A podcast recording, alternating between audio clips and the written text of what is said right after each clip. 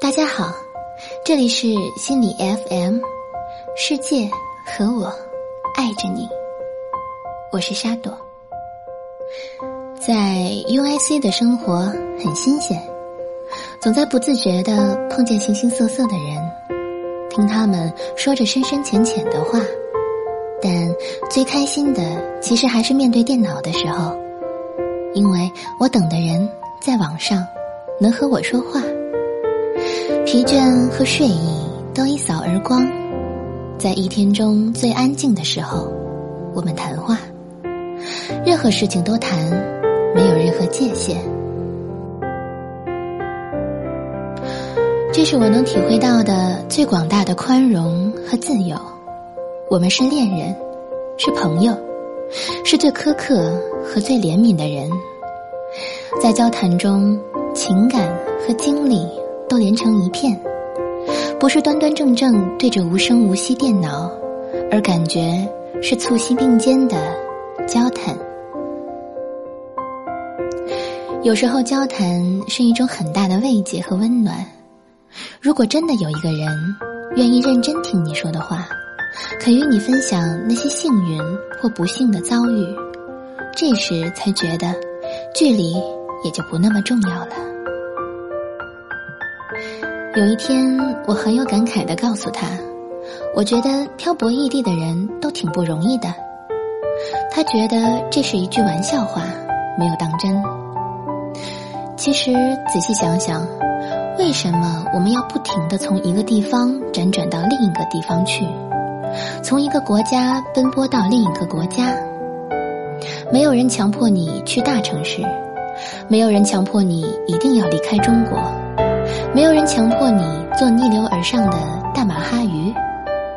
你之所以留在一个压力巨大、生存沉重、无比奋力也几乎泯然众生的地狱里，只是因为你愿意，因为你接受了这个地方的规则，那些严酷得近乎伦理的规则，因为你青春正盛，觉得你很大，家乡已经容不下你。必须到一个大的世界里去硬碰硬，因为你不要安稳，要兴奋；因为你不要舒服，要剧烈；因为你要一个像万花筒一样，永远神奇莫测，每一次都不一样的世界。故乡，其实此时已经是一个永远也回不去的地方，因为你的心已经变了。每次回到家里，出三天，紧绷的神经依旧紧绷，要一周左右才完全散淡下来，彻底放空自己。十天半个月，你觉得舒服无比，而半个月之后，你开始觉得无聊。是的，不好意思，父母相伴，但是你仍旧觉得。你开始想念大城市的烟尘、车声、人际纷争，那起码是一个鲜活的世界。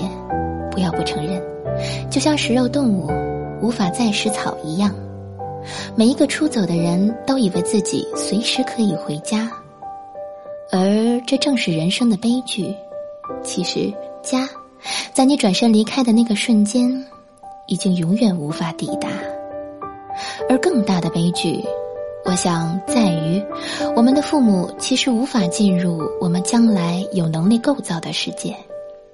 这座盛大的城市，对他们来说，未必比得上门口有条杨柳拂面的小河，以及我们将来的孩子们，那逆流而上的大马哈鱼的后代，他们更加无从想象，那么一个遥远的小城，哪怕在我们无比怀念的口吻里。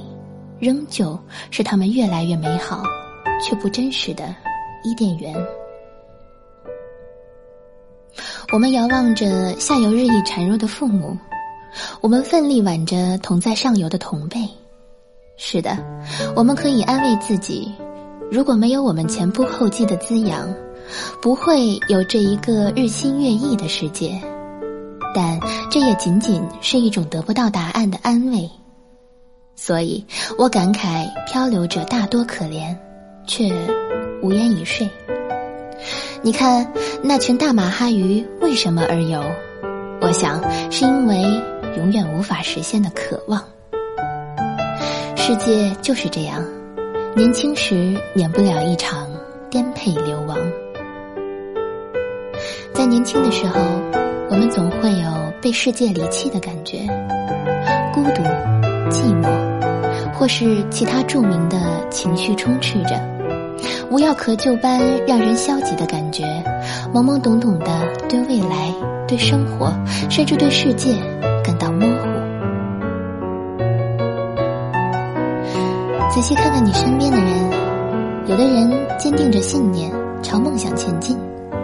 有的则不断试探着迷茫的前进，还有一部分人则一直停留在那里，忘却生活，也被生活忘却。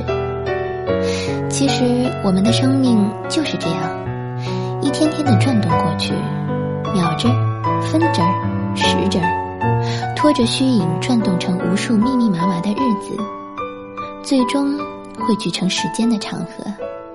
变成我们所生活的庞大的时代，而我和我们都是其中最最渺小、微茫的一部分。我们永远在崇拜那些闪闪发亮的人，我们永远觉得他们像是神君一样的存在，他们用强大而无可抗拒的魅力和力量改变着世界。但是我们永远不知道，他们曾经付出了什么样的代价，去换来了闪亮的人生。尽管如此，年轻的我们为什么总能一次次找到令自己信仰的东西，令自己信仰的？为什么即便有再多的抱怨，也很难直接的放弃一个理想，放弃一个人？伤害有时候也不见得是件天大坏事儿。问题是，看你有没有勇气，在承受过后，依然坚强的走下去。生活就像一场战争，只有经历遍体鳞伤却依然活着的人，才会成为真正的强者。有人品尝到了最后的喜怒哀乐，有人成为了冰冷的墓碑。所有人，所有辛苦忍耐，想要的也不过只是，不再形单影只。不再奔走他乡，不再无所依傍，不再苦于思量。或许有一天，我们回过头来看看自己曾经的人生时，也无法得到什么整齐划一的答案。每个人都不一样，你最深爱的人也必定和你不一样，而我们所选择的人生也必定不同。它是关于一季青春。一场生死，一段宿命，一个时代，一个信仰。我唯一幸运的是，在年轻时能有人在精神上陪自己一起颠沛流亡，这就足够了。有时候阳光很好，有时候阳光很暗，可这就是生活。有的梦想很小，有的梦想很大，但它总能带你走到更远的地方。有时梦想很近，有时梦想很远，可总有一天，梦想会成真。这里是心理 FM，世界和我爱着你，感谢您的收听，谢谢。